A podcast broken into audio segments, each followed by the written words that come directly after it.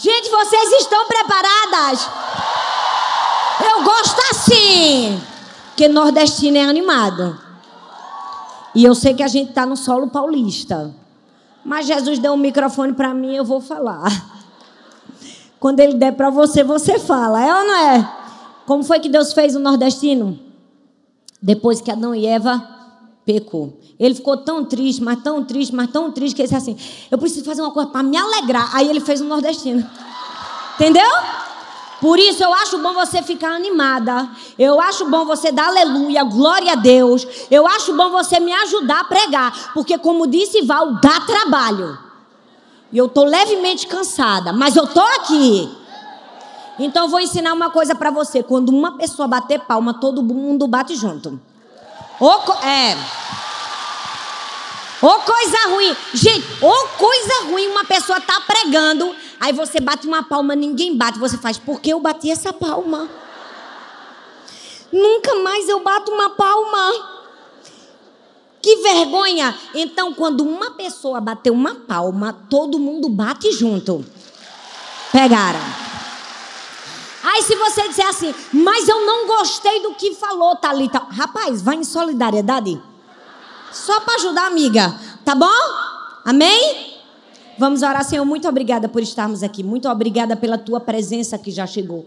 Muito obrigada porque tu és a presença mais importante nesse lugar. Muito obrigada porque estamos sendo edificadas para chegarmos ao entendimento que a tua presença é tudo o que precisamos para termos uma identidade bem firmada.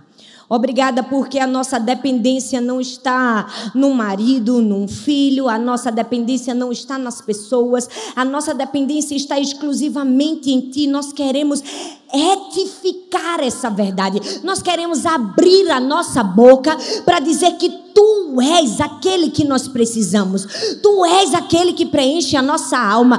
Tu és aquele que nos dá destino, aquele que nos dá propósito. Tu és aquele que satisfaz o íntimo do nosso coração. Tu és tudo o que precisamos. Tu és o nosso pai, o nosso amigo, o nosso marido. Tu és o nosso conselheiro. Tu és. Não queremos fugir da tua presença jamais. Ensina-nos o poder da tua presença, para que sejamos mulheres fortes e corajosas, não porque temos habilidades, mas porque o Senhor vai conosco. Nós te oramos e te agradecemos no nome de Jesus. Amém, amém e amém. Glória a Deus. Antes de começar a ministração, eu, eu queria falar para vocês que ontem eu lancei o meu livro novo chama Com Deus você vai dar conta. Pode parecer uma filosofia humanista que põe o homem no centro do universo e diz: Você é maravilhoso, você consegue, você vai dar conta. Não tem nada a ver com isso, tá? Pode só parecer. Quando você começar a ler, você vai ver que, na verdade, esse livro fala sobre o drama do sofrimento humano e como vencer com Deus adversidades da vida. Esse livro fala da vida do apóstolo Paulo e como em ilhas, prisões, açoites, tempestades, ele encontrou um Deus que o capacitava a vencer dores e sofrimentos.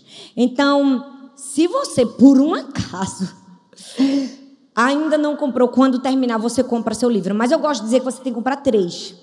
Por que três? Um para você, claro, mas não adianta só comprar, você tem que comprar e ler.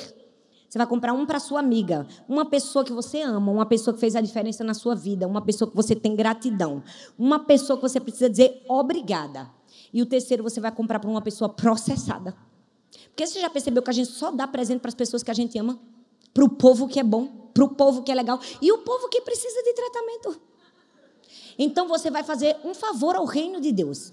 Aquela pessoa vitimista, aquela pessoa que só chora, que não sai do lugar de sofrimento nunca, você vai dar para ela, para Deus tocar a vida dela e transformar a vida dela. Amém, gente? Amém? Tem dois. Tem esse que você pode comprar acessível e esse aqui que é um negócio chique. A gente fez para pessoas que querem capa dura, hot stamp, dourado. E são dois livros em um. Aqui tem o livro Você Vai Dar Conta, e tem um devocional todo preparado no livro. Gente, é lindo, porque o que, é que eu vou dizer? Não é que não seja isso, é maravilhoso. Então, se você pode, você leva os dois. Se não, você leva esse aqui. Rapaz, se tu não puder nenhum, Eu vou profetizar que alguém vai te dar. Aqui, ó, o homem tá mandando eu mostrar na câmera. É porque eu não sou vendedora, eu sou pastora. Aí me obrigaram, mandaram aqui um recado. Você tem que falar que tem o livro e tem que falar para as pessoas do ao vivo que tem o frete grátis em 24 horas somente. É pressão. O povo faz assim que é para ver se sai e a gente paga a gráfica. Entendeu? Amém. Glória a Deus. Amém, minha gente? Pois tá, quem já tem aí? Levanta a mão. Gente, olha, Deus me deu uma revelação, eu deixei até escrito para você. Gente, esse livro é lindo. Lê, você vai ler com um lencinho do lado. Vai chorar, pode ter certeza. Mas vai ser curada também, em nome de Jesus. Amém? Então vamos lá. Vamos fazer o máximo de silêncio que a gente puder agora? Vira para a pessoa que está do seu lado e fala: agora tu não fala nada, por favor. Glória a Deus. Eu gostaria de começar falando sobre um povo que provavelmente todos nós já conhecemos o povo de Israel. Depois de serem libertos de 400 anos de escravidão no Egito, aquele povo caminha em direção à terra prometida e era um povo que tinha visto inúmeros milagres acontecerem. Aquele povo viu maná cair do céu, viu mar vermelho se abrir, aquele povo viu nuvem durante o dia, coluna de fogo durante a noite. Aquele povo estava acostumado com os milagres, mas não conhecia a fonte. Era um povo que estava acostumado com o sobrenatural, mas incrivelmente não conhecia a presença. Era um povo que estava apoiado em uma pessoa.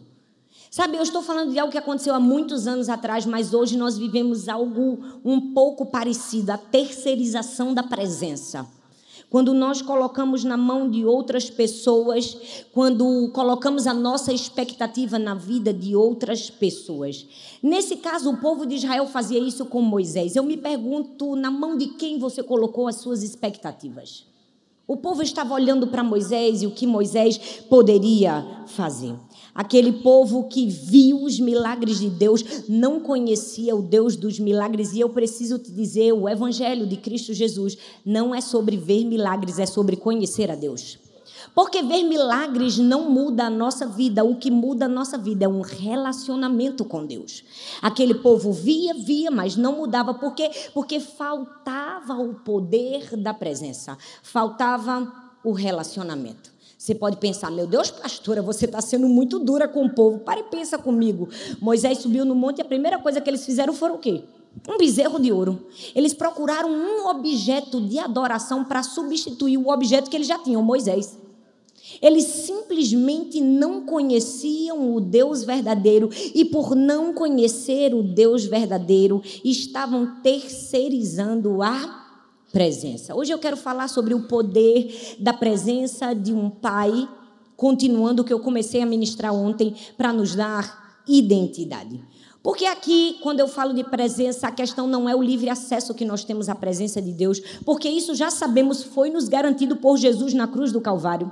Não é o livre acesso à palavra de Deus que nós temos como brasileiros, porque graças a Deus o nosso Brasil é um país laico. Não!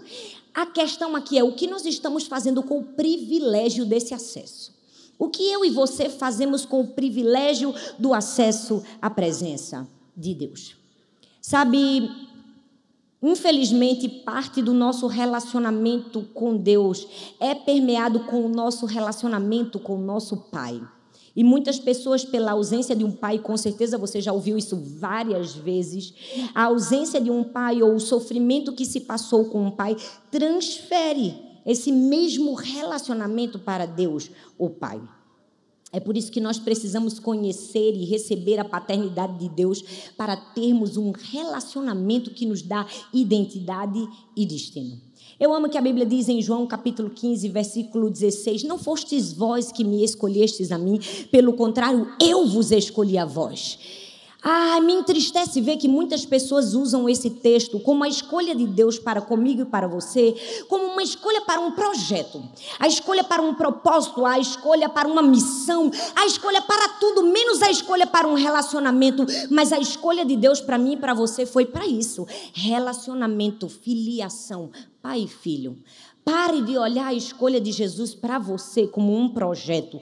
Ah, eu vou ser isso, como um destino. Deus vai me dar isso. Não, a escolha de Deus por nós começa num relacionamento de filiação paternidade, filha e pai. Nós precisamos entender que quando temos essa dificuldade de perceber que a escolha de Deus começa por relacionamento, é porque talvez estamos com um sentimento de orfandade no nosso coração. Esse sentimento de orfandade não nos permite olhar para Deus como alguém que só apenas usufrui, a gente quer só fazer porque a gente se sente empregado, escravo, tudo menos filha. É por isso que nós precisamos entender e falar sobre orfandade.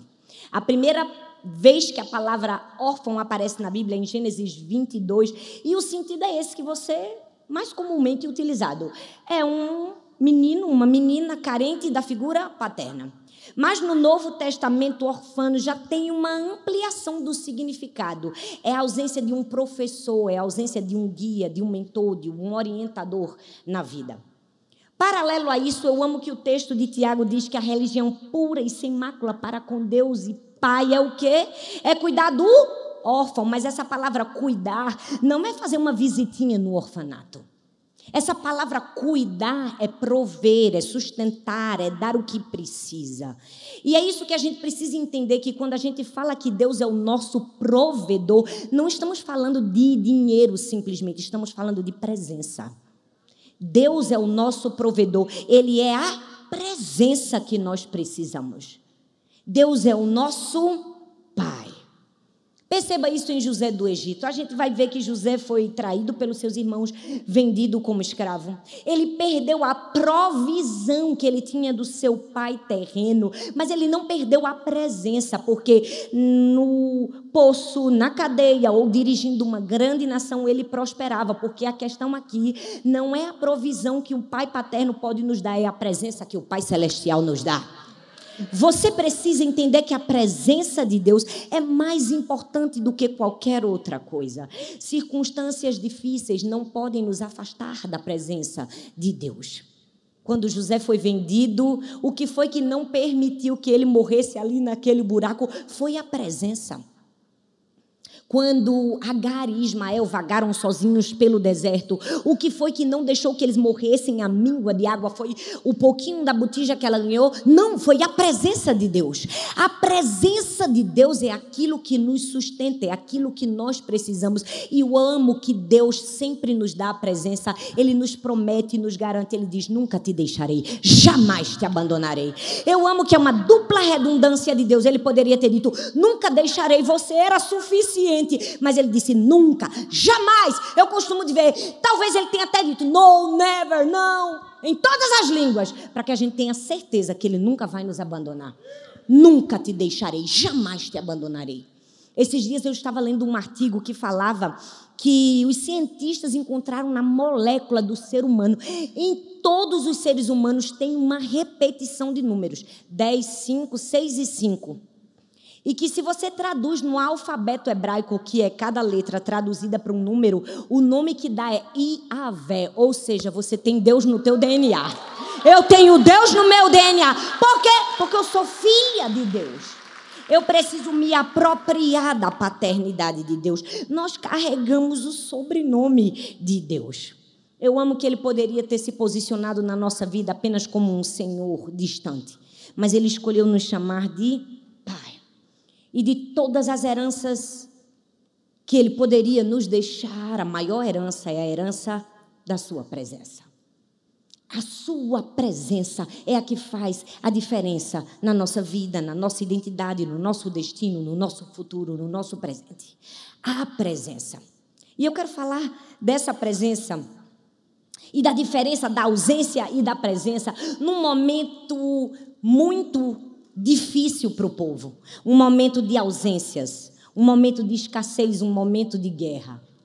A Bíblia fala em Josué capítulo 1, versículo do 5 ao 11, diz assim: Você nunca será derrotado, eu estarei com você. Como estive com Moisés, nunca o abandonarei. Seja forte e corajoso, porque você vai comandar este povo quando eles tomarem posse da terra que prometi aos antepassados dele. Seja forte e muito corajoso. Tome cuidado e viva de acordo com toda a lei que o meu servo Moisés lhe deu. Não se desvie dela de nada e você terá sucesso em qualquer lugar para onde for.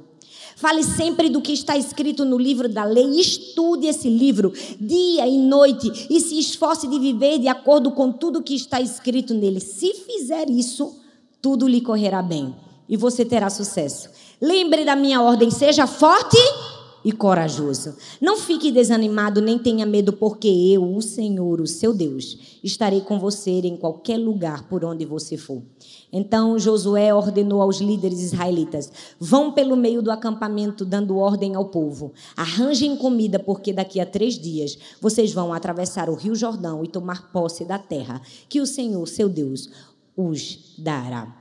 O livro de Josué é um livro de força, é um livro de coragem, é um livro de ousadia. Eu amo esse texto.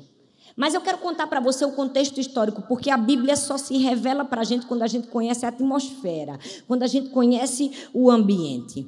Nesse texto, tudo está mudando, a geografia está mudando, o povo está mudando, o conceito que eles tinham sobre si mesmos estava mudando, a maneira de trabalhar estava mudando. A única coisa estática nesse texto é a presença de Deus que não muda.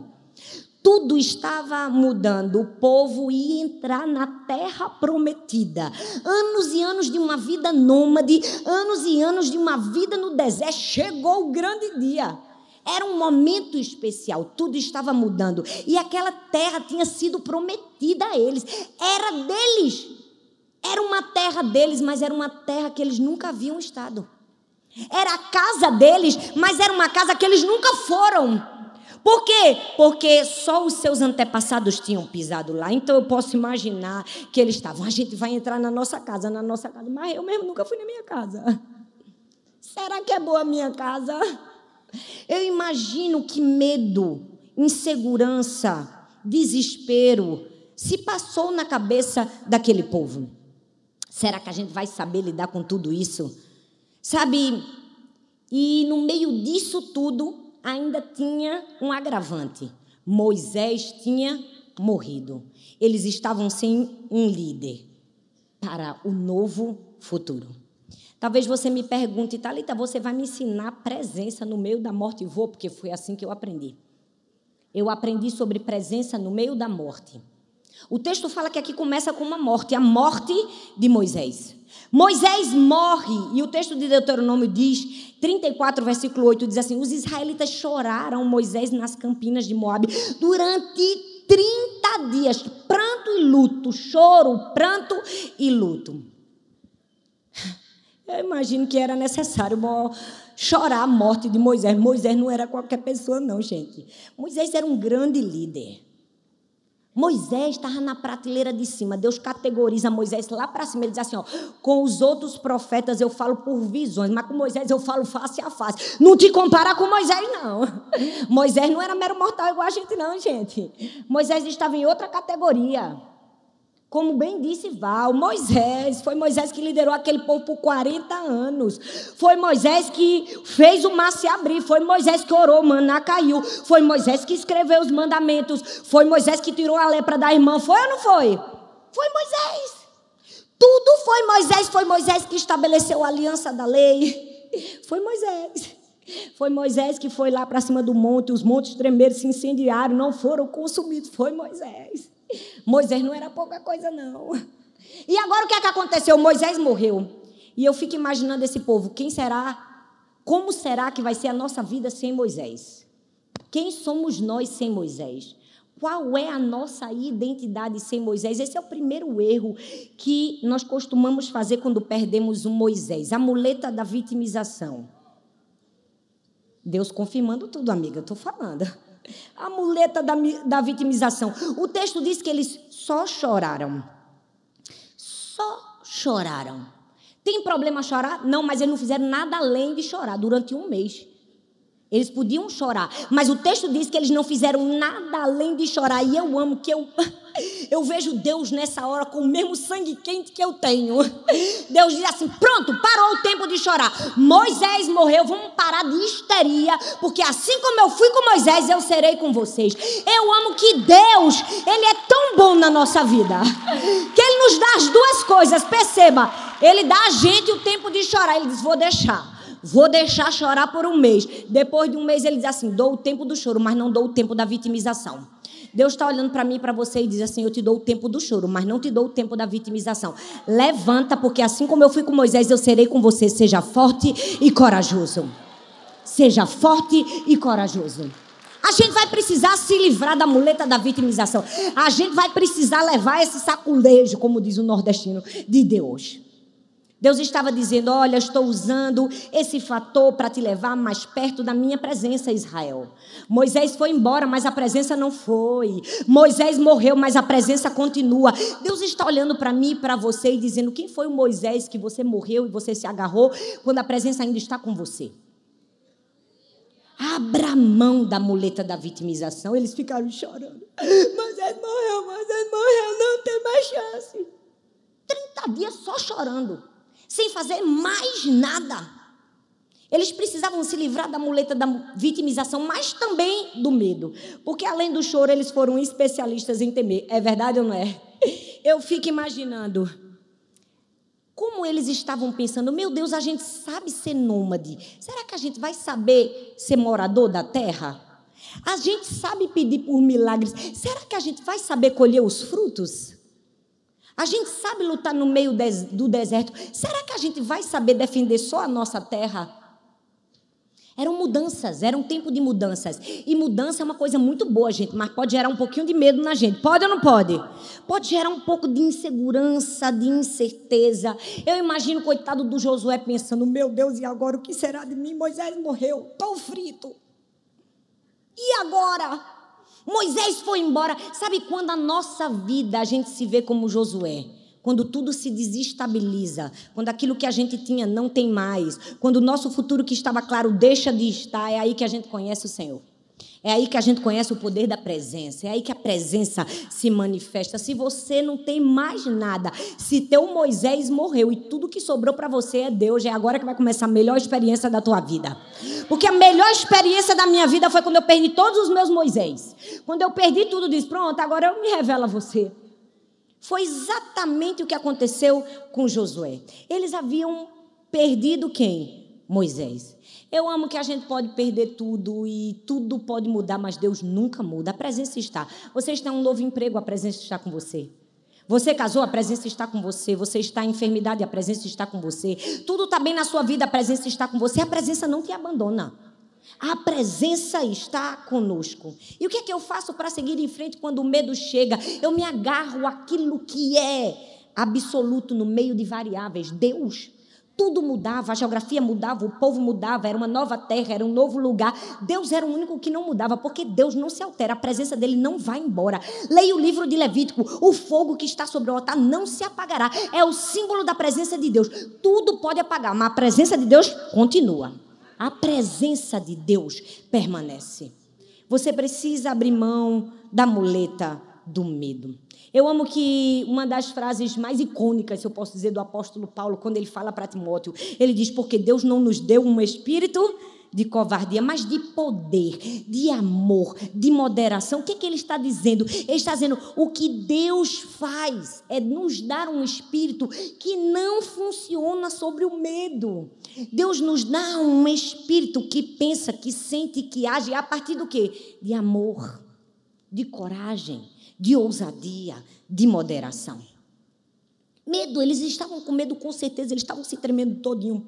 Porque o texto diz que para entrar na terra eles iam se deparar com gigantes. Gente, eu tenho 1,60m. Uma pessoa como Ana Campanholo do meu lado, eu já tenho medo. Porque, como diz no Nordeste, eu sou um toquinho de marrajegue. Agora você imagina, você tem medo de uma pessoa alta, agora imagina um gigante. Poxa, Deus poderia ter dado uma terra de um povo mediano, é ou não é? Foi dar logo o gigante. Por que será? Porque Deus está dizendo para a gente que a promessa que Ele nos dá não é firmada naquilo que a gente pode fazer nos nossos dons, nas nossas habilidades, mas para acessar vai precisar da presença. E a presença é aquilo que vence o medo. Então aquele povo estava para acessar uma terra de gigantes.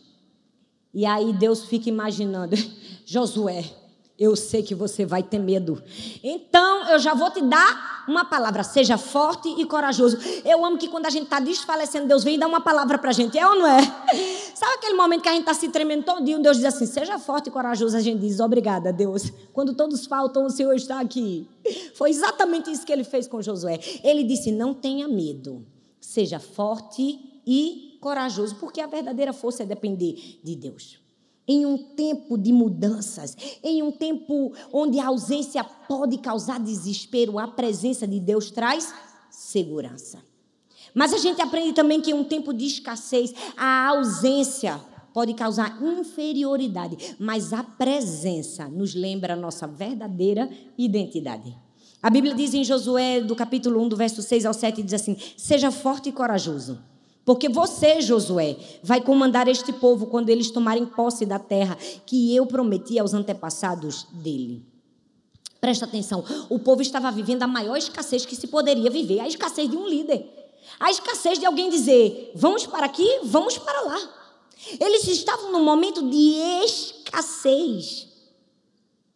E para você entender, você vai precisar saber que a relação de Moisés com Josué era uma relação de professor e pupilo. Moisés ensinou Josué, trabalhou nele, deu a ele capacidade, sabedoria, desenvolvimento, porque o que, Moisés, o que Josué tinha era força e vigor. Ele era jovem. Então eu imagino que era quase que uma relação de mutualidade. Moisés dava toda a sua sabedoria e Moisés dava força e vigor. A gente vai entrar na terra, a gente vai entrar na terra. Mas vamos falar a verdade, não é fácil ser o pupilo, não. É? É nada. Ainda mais quando a gente tem um mestre quando Moisés. Vamos falar a verdade, se o professor da gente fosse Moisés, o sangue de Jesus tem poder. A gente tem até vergonha de fazer uma pergunta. É ou não é? Ele não abrir a boca, queimar a gente com fogo. Ai, gente, em momentos de escassez, a ausência pode nos levar a uma inferioridade. E agora quem sou eu sem Moisés? E agora eu sou tão pequenininho sem Moisés. E aí a gente vai precisar abrir mão do cajado da comparação. A Bíblia diz em Êxodo capítulo 4, versículo 17: Leve na mão esta vara, e com ela você fará sinais miraculosos. A vara é um instrumento do pastor, era um instrumento de autoridade, era um instrumento visível da liderança de Moisés. Em primeira instância, a gente pode dizer que a vara de Moisés era um instrumento do poder e da atuação do próprio Deus. Porque Deus usou aquela vara para falar com o próprio Moisés que ele era o Deus verdadeiro, o Deus dos hebreus. Mas não foi só isso. Ele usou aquela vara para mostrar a superioridade dele diante dos outros deuses na frente do faraó. Porque a vara de Moisés se transformou numa serpente que comeu a de todos os outros magos. Aquela mesma vara ele usou para dar a Levi e Arão o sacerdócio levítico. Então a vara não era pouca coisa, não, gente. A vara de Moisés era o símbolo físico do poder e da autoridade. Com aquela vara, Moisés abriu o mar vermelho, a cobra engoliu. Foi muita coisa com a vara. E aí, quando acaba a liderança de Moisés e Deus chama Josué, Deus deu a ele o quê? Nada. Deus deu a vara? Não. Com Josué foi tudo diferente. Eu fico imaginando o coitado de Josué pensando, Deus, por quê? Porque o Senhor não me deu o cajado? Eu quero a vara. É ou não é, gente? Eu não sei vocês, mas eu ia considerar de grande ajuda ter uma varinha que engole cobra, abre mar. Eu ia dizer, Deus, eu quero. Eu fico imaginando ele, Deus, porque o Senhor deu uma vara para Moisés? Não sobrou nem um cipózinho para mim, Senhor. O que, é que eu vou fazer? Eu não tenho uma varinha mágica. Você já percebeu que na vida da gente a gente também faz isso? Se Josué precisasse da vara para cumprir o propósito dele, Deus o teria dado. Deus não deu porque aquele povo de Israel precisava aprender que para entrar na terra prometida agora não precisava mais de vara, só da presença. Só da presença. Tem momentos que Deus vai tirar sua vara, não vai te dar uma vara para dizer, você só precisa da presença. A presença é a única coisa que você necessita. É a presença. E você precisa aprender que a presença é tudo que você precisa. Mas infelizmente, a gente está querendo o cajado do outro. Qual foi o cajado que você está olhando para a sua mão que não tem e você está dizendo, Deus, por que não tem o cajado na minha mão? Tudo que não tem na sua mão é fruto de comparação. Nós precisamos ter muito cuidado. Porque a comparação é uma balança que foi regulada no inferno. Não importa quanto pese, você nunca vai sair ganhando. Sempre você vai sair perdendo. Compara com qualquer pessoa no mundo, você vai sair perdendo em algum quesito. É ou não é? Foi regulada no inferno a balança da comparação. É triste, gente. O sangue de Jesus tem poder, não se compare com ninguém. Eu amo que Josué não fez isso. Josué não se deixou paralisar porque não tinha uma vara. Ele sabia que tinha a presença. Porque eu amo que Deus usa a nossa singularidade. Deus ama isso.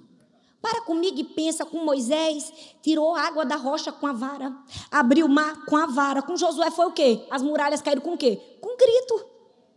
Para passar o Jordão, foi só botar o pé. Não precisou da vara. Por quê? Porque não cabe a mim a você dizer como Deus usa a gente. O problema é que a gente quer o cajado, o dom, o talento que Deus deu para o outro. Quando Deus está dizendo com você é diferente. Bota o pé. Agora com você, bota a vara. Ei, respeita a tua singularidade, porque ela foi dada por Deus. E Deus usa a nossa singularidade, a nossa autenticidade. Não dá.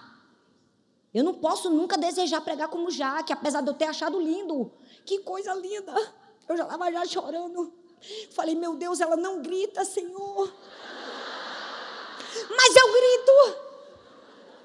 E essa é a beleza do evangelho, porque tem uma que fala mansa e a outra grita, mas todas nós temos vara, temos cajado, temos pé, e a gente abre o mar vermelho, porque o Deus é um só. Então abra mão do cajado da comparação, porque você tem a presença. Você não precisa de um cajado como você tem a presença. E eu amo que essa foi a maior herança de Moisés para Josué. Foi a presença. Porque Moisés expunha Josué o tempo todo a presença. E Josué tinha essa consciência. Ele sabia que os feitos maravilhosos de, de Moisés não estavam em apetrechos. Ele sabia que os feitos maravilhosos de Moisés estavam na presença. É por isso que ele tinha a presença. Abra mão do cajado da comparação em tempos de escassez. Mas abra mão também do cajado do egoísmo, porque vamos falar a verdade. Chegou um ponto decisivo na vida de Josué. Deus diz assim: agora é contigo. Tu vai ser o Moisés Júnior. Saiu de estagiário, foi contratado. Gente, não é fácil sair da posição de estagiário. Uma coisa é você ser assistente, outra coisa é você assumir a liderança, é ou não é? Agora ele estava assim, se tremendo todinho, vou ter que assumir a liderança. Eu vou nada, esse povo complicado. Esse povo fica querendo comidinha, aguinha na boca. Josué não era Moisés não, viu? Moisés era manso, pacífico. Dava de bebezinho assim, na água. Mas Josué não, Josué era quente, parecido comigo. Com Josué o sistema era diferente. Ele dizia, eu imagino que na cabeça dele disse, vou nada, eu vou procurar problema com esse povo. Mas ele precisou abrir mão do cajado do egoísmo. A gente vai precisar entender que quando Deus nos comissiona, não é por nossa causa, não é para nós mesmos, é sempre por causa das pessoas e para as pessoas. Deixa eu te dizer, teu propósito não é fazer de Deus o teu empresário. Teu propósito não é fazer de Deus aquele que vai levantar teu nome, que vai te dar visualizações. Teu propósito é cumprir um propósito por causa de pessoas e para pessoas. Porque tem horas que se você não compreender isso, você vai querer dar um passo para trás. Eu confesso a você que a maioria das pessoas que chegam para mim, elas não contam coisas boas, elas só contam coisas ruins. Porque o que me une a elas é a dor é o sofrimento. Então, qualquer mulher que chega numa fila para falar comigo, ela diz, pastora, minha história. Eu só escuto história terrível. E quando acaba o dia, eu digo, Deus, eu coloco tudo nas tuas mãos, porque tu és o pai desse povo. Se eu continuar só ouvindo e achar que a responsabilidade está nas minhas costas, eu fico em depressão. Se você consegue compreender que o teu propósito é por pessoas e para pessoas, você continua. Você abre mão da dor, que é ouvir. Você abre mão da dor, que é passar por situações que as pessoas acham que é muito bonito, como disse a Ana, das viagens, mas que não tem nada de glamour. Você abre, por quê? Porque você abre mão do egoísmo. E aí, quando Deus diz assim: Olha, Josué, eu preciso te lembrar, seja forte e corajoso. Deus não está dando ideia. Deus não está pedindo, Deus está dando uma ordem. Ele está dizendo, eu estou mandando aqui, quem manda sou eu. Você já percebeu que tem horas na nossa vida que Deus não vai, assim, pedir uma opinião para a gente? Tem momentos na nossa vida que Ele vai dizer, estou mandando você ser forte e corajoso, porque nessa hora, se você não for, você morre. Eu já vivi por situações que ou eu era forte ou eu era corajosa ou eu morria. Você já percebeu que na sua vida também é assim? Deus não vai ficar te pedindo opinião. Deus vai mandar, porque quem manda é Ele. E você vai fazer o quê? Vai obedecer. Ah, mas eu escolheria viver tudo que eu vivi? Escolheria não, mas a minha escolha não é a minha escolha, é a escolha do propósito de Deus para minha vida. Tem gente que diz assim: eu vou perseverar e acha que perseverar é ir até o fim no seu sonho. Escutar aquela palavra, não desista, continue, você vai conseguir, você é forte, você é maravilhosa. Deixa eu te dizer, isso não é perseverança bíblica. Perseverança bíblica é desista, abandone seu sonho, seu projeto para abraçar e viver o sonho e o projeto de Deus para você. Essa é a verdadeira perseverança. É escolher não a sua escolha, é escolher a escolha de Deus. Eu imagino Josué dizendo: Eu nada, vou nada. Estava tão bom de estagiário, vou nada. Mas aí Deus disse: vai e vai ter que ser forte e corajoso, engole seco. E tem horas que a gente vai ter que engolir. É ou não é? É. Teve momentos que eu sempre digo: tem horas que a gente carrega a força de Deus e tem hora que a força de Deus nos carrega. Tem hora que eu dizia assim: a força de Deus está me carregando aqui. Quando eu estava no hospital com a minha filha, internada numa UTI, eu dizia: se Deus não tivesse me levando no colo, eu já tinha morrido. Mas tem hora que você carrega a força de Deus. É naquele momento de fragilidade, de dor, de sofrimento que Deus diz assim: agora você vai orar pelo outro.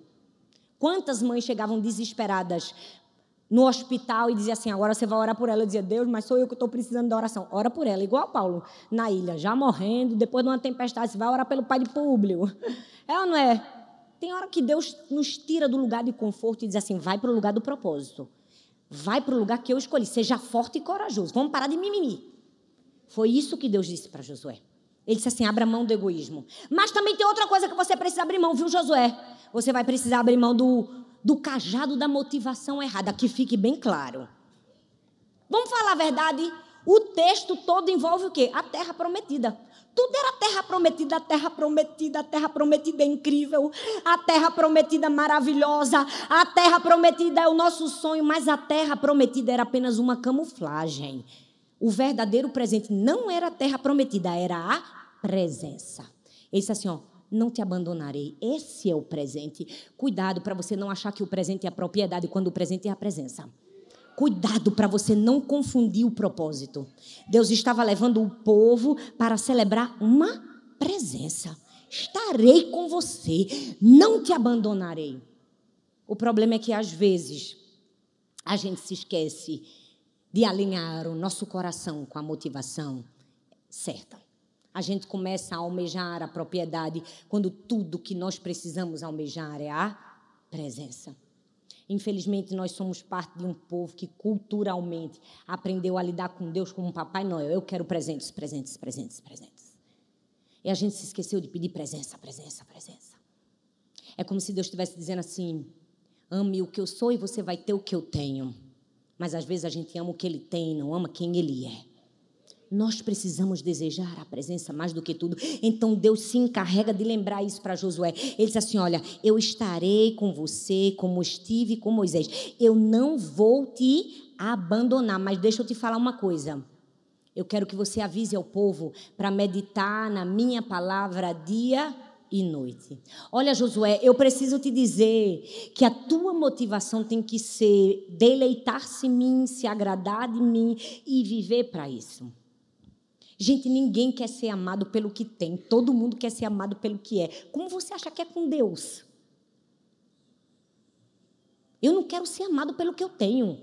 Eu não quero ser amado, ah, porque eu tenho um título, ah, porque eu tenho. Não! Eu quero ser amado pela talenta que eu sou, que acerta, que erra, e por que, que a gente entrega para Deus um amor, às vezes, baseado no que Ele tem?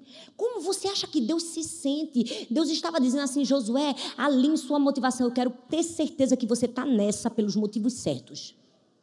Eu quero ter certeza que você está entrando na terra prometida, que você está assumindo essa liderança para ensinar o que é certo ao povo. Eu quero ter certeza que você não está querendo só o cajado.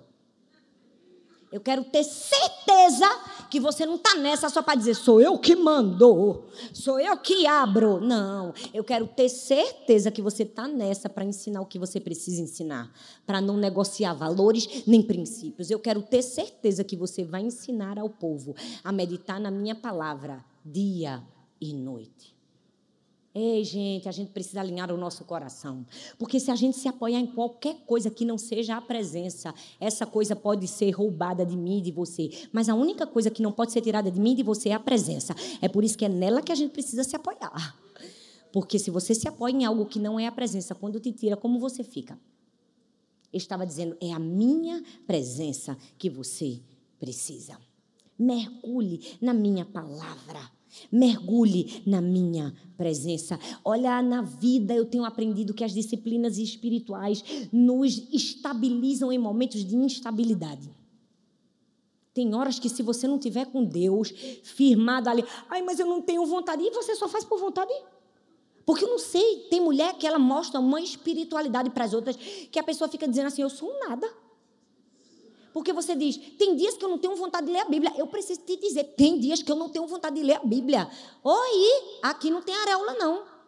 Tem dia que eu não tenho vontade de orar. E a gente só faz com vontade? Não. A gente faz o que é necessário. A gente mata a diz, hoje eu vou orar e hoje eu vou ler a Bíblia. É simples assim. Esse é o verdadeiro cristianismo. O que te ensinaram fora disso, desculpa, é anátema. É mentira. É balela. Tem hora que você tá cansada, tem hora que você tá com TPM, tem hora que você brigou com o marido, tem hora que você só quer chorar, é ou não é? Eu não quero ler a Bíblia. Aí eu digo, mas eu vou ler, porque sem Bíblia não tem café, porque Bíblia é prioridade, porque é Jesus quem me sustenta, porque é a palavra que lava minha alma. Quando os meus pensamentos estão desesperadores, inseguros, ansiosos, desesperados, é a palavra que é o detergente. Vem, lava tudo assim, ó. Passa o detergente. Vai lavando, vai lavando, vai lavando. Não acredite nessa mulher que diz assim: eu já acordo no manto da comunhão. Ai, Deus, me ajuda. Durante um tempo de guerra, a ausência pode causar passividade para você, mas é a presença de Deus que vai te dar o quê? Força para agir. A gente precisa entender que a gente já está numa guerra. Tem gente que diz, pastor, ore por mim. Parece que eu estou numa guerra. Tem, vontade, tem vezes que eu tenho vontade de dizer assim, mulher, parece não, tu estás. Todas nós estamos. Ei, a gente está numa guerra. Se ninguém te disse, eu vou te dizer. Mas deixa eu te dizer algo muito especial sobre a guerra. A gente está numa guerra que a luta é forjada. Sabe o que é luta forjada? É quando você sobe no ringue já sabendo o resultado. Deixa eu te dizer, você só perde por WO. Só perde se não comparecer, porque o teu Deus é quem luta as tuas guerras. Então você já venceu. Você só vai perder se você não chegar. Deus está dizendo: sobe, filha. Eu só quero que tu suba no ringue. A vitória pertence ao Senhor. Então todos nós estamos numa guerra? Estamos. A luta é forjada? É, já sabe. Vamos vencer. Quem é o comandante, o general? Sou eu? Se fosse, eu estava frito, 1,60m. Quem luta minhas guerras? É Deus. O que é que eu faço? Compareço. Aí o que é que eu faço? Eu subo um monte do posicionamento. Eu amo que o texto de Josué, capítulo 1, versículo 10, diz assim: Então Josué ordenou, já chegou mandando. Eu gosto de Josué. O estagiário mostrou para que veio. Foi ou não foi? Quando ele foi comissionado, o texto diz que ele não perguntou: Deus, tem certeza que a ligação era para mim? Perguntou? Deus, tem certeza que sou eu? Perguntou? Como muitas de nós perguntamos, né? Eu? Não, ele disse assim: O Senhor me chamou, eu ordeno. Ordenou aos líderes israelitas. Ele simplesmente recebeu a orientação de Deus e se posicionou. Posicionamento. Nós precisamos entender que a nossa luta com Deus é por WO, a gente vai precisar subir e se posicionar. E campo de batalha não é lugar de choradeira. Eu nunca vi um, um soldado, quando olhou o outro com a arma na cara dele, dizer assim: Não me mata, não. Não. Ele vai para cima para defender a vida. Ei, tem guerras que você tem que parar de chorar e parar de pedir, não me mata não, vai para cima, se posiciona. Foi isso que Josué fez. Ele foi para cima. E eu amo que Josué não só fez isso quando Deus chamou ele, não. Ele já mostrou que ele era assim quando ele era estagiário. Porque quando ele era estagiário, Deus disse o quê? Vai lá espiar a terra. Moisés mandou ele espiar a terra. Foi ou não foi? Quando os dez voltaram, tudo se tremendo, ele disse: Não, a terra é boa, a gente vai ganhar. Porque se Deus estiver do lado da gente, a gente vai ganhar. É assim, ó. Por isso que Deus escolhe Josué. Gente que se posiciona, a gente diz assim: rapaz, o negócio tá feio, tem gigante. Mas com Deus do nosso lado, a gente vence. Ele já tem mostrado para que veio. O texto diz que quando ele deu ordens, ele mandou outra coisa. Ele disse assim para todo mundo: vai, vai pegar comida. Entra no acampamento, manda o povo prover comida, porque agora a gente vai entrar. Gente, eu amo que. Já percebeu a diferença de Moisés para Josué? Moisés estava lá, tirando a aguinha para dar ao povo de beber assim na boquinha. Moisés estava lá, Deus, manda uma comidinha para o povo do céu, Senhor. Josué fez o quê? Vai vocês. Vai, vai tudo procurar comida, vocês, ó. Vai, vai, vai, vai tudo. Sabe por quê? Moisés sabia que a liderança dele não estava baseada em um cajado, estava baseada na presença. Quando Deus manda o maná, Ele não manda na tua boca, Ele te manda num lugar disponível para você. O maná caía na frente da tenda, não era na boca deles. Tem hora que você vai ter que se esticar, tem hora que você vai ter que pegar. Deus está dizendo: te posiciona. Te posiciona, que eu não boto a comidinha na tua boca, não. Eu jogo na tua frente. Agora vai lá e pega. Moisés já chegou. Vamos logo, todo mundo procurando comida. Por quê? Porque ele teve posicionamento. Ele subiu o monte do posicionamento, mas também subiu o monte do propósito. Moisés morreu, mas o propósito não morreu. Deus estava querendo dizer que o propósito não tem nada a ver com personalidade, é sobre o propósito. Deus não estava fazendo um culto a Moisés e dizendo nada mais será como antes. Ele estava dizendo: cala a boca, Moisés morreu, agora é contigo, bora. E na vida da gente também é assim. Deus vai dizer: agora está na tua mão, o que é que tu vai fazer? Tu vai abraçar o propósito ou não? Gente, eu amo que Deus, quando quer cumprir seu propósito, ele não precisa de nada. Ele usa jumento, peixe, pedra, pão, gente. Gente que fala bonito, gente que fala feio, gente que tem sotaque de Santa Catarina, gente que tem sotaque do Nordeste. Porque nós não somos, e não é sobre personalidade, é sobre propósito. Não é sobre mim nem sobre você, é sobre algo maior.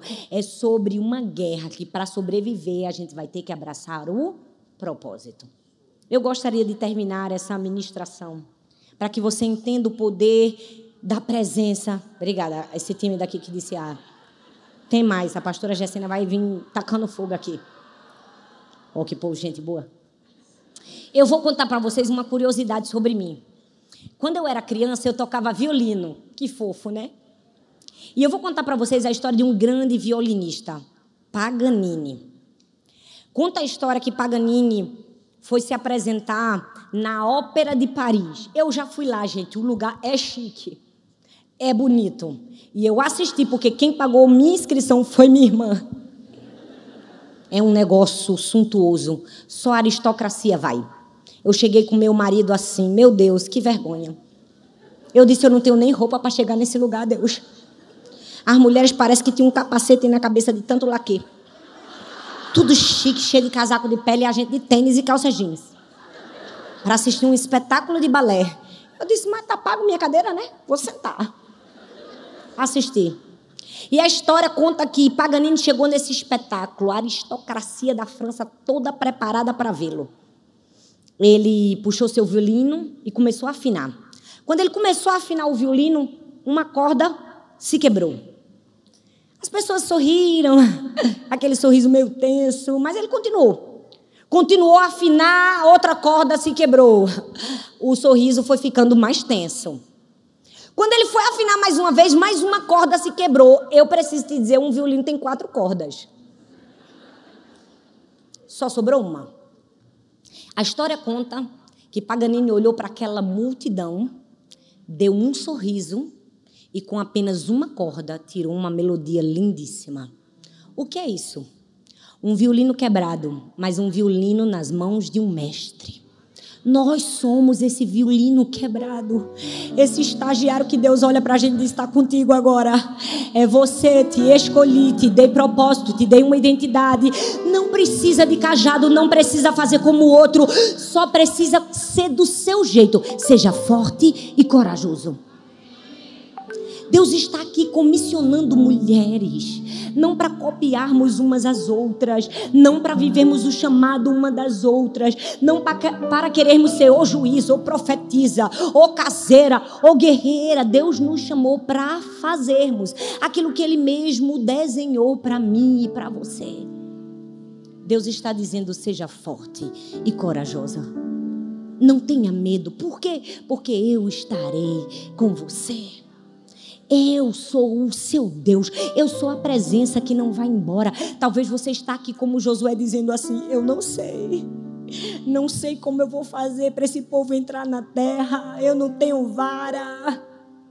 Deus está dizendo: seja forte e corajoso, somente seja forte e corajoso. Não temas, eu sou com você. Eu não sei se você vai precisar ser forte e corajoso porque você está enfrentando uma enfermidade, ou porque seus filhos estão em um momento de rebelião, ou porque você perdeu o seu emprego. Mas é verdade que na vida nós vamos precisar ser fortes e corajosos. Não é um pedido, é uma ordem. E Deus vai nos forjando. Quando perdemos Moisés, ganhamos a presença. O que você vai valorizar mais? O Moisés que foi embora ou a presença que permaneceu? Você pode desejar mais a presença do que a terra prometida. Você pode dizer: Eu só quero tua presença, Senhor. Nunca nos deixou, jamais nos desamparou. Obrigada, Senhor. Gratidão, Senhor. Porque nos momentos de ausência, de escassez, de guerra, de mudanças, tua presença não falhou, tua presença sempre esteve. Perdão, Senhor, se não enxergamos a tua presença, Senhor. Perdão se nos apoiamos nos Moisés, nas varas e em tantas outras coisas que não foi a presença. Perdão, Senhor. Perdão quando nos esquivamos do propósito porque achamos que não tínhamos aquilo que precisamos. Perdão, Senhor. Quando a vitimização, a comparação e tantas outras coisas foram maiores que a tua presença. Perdão, Senhor. Levante-nos como mulheres que abraçam a presença que desejam a presença não para fazer o seu futuro grande, mas para cumprir um propósito e uma missão. Perdão, Senhor. Quando a gente disse eu não quero ser escolhida, eu não quero passar por isso, perdão, Senhor. Quando fomos egoístas em não entender aquilo que o Senhor tinha para nós, perdão, Senhor. Nós possamos ser um Josué dizer sim ao teu chamado e a entender que sem tua presença não somos nada e a tua presença é tudo que nós precisamos.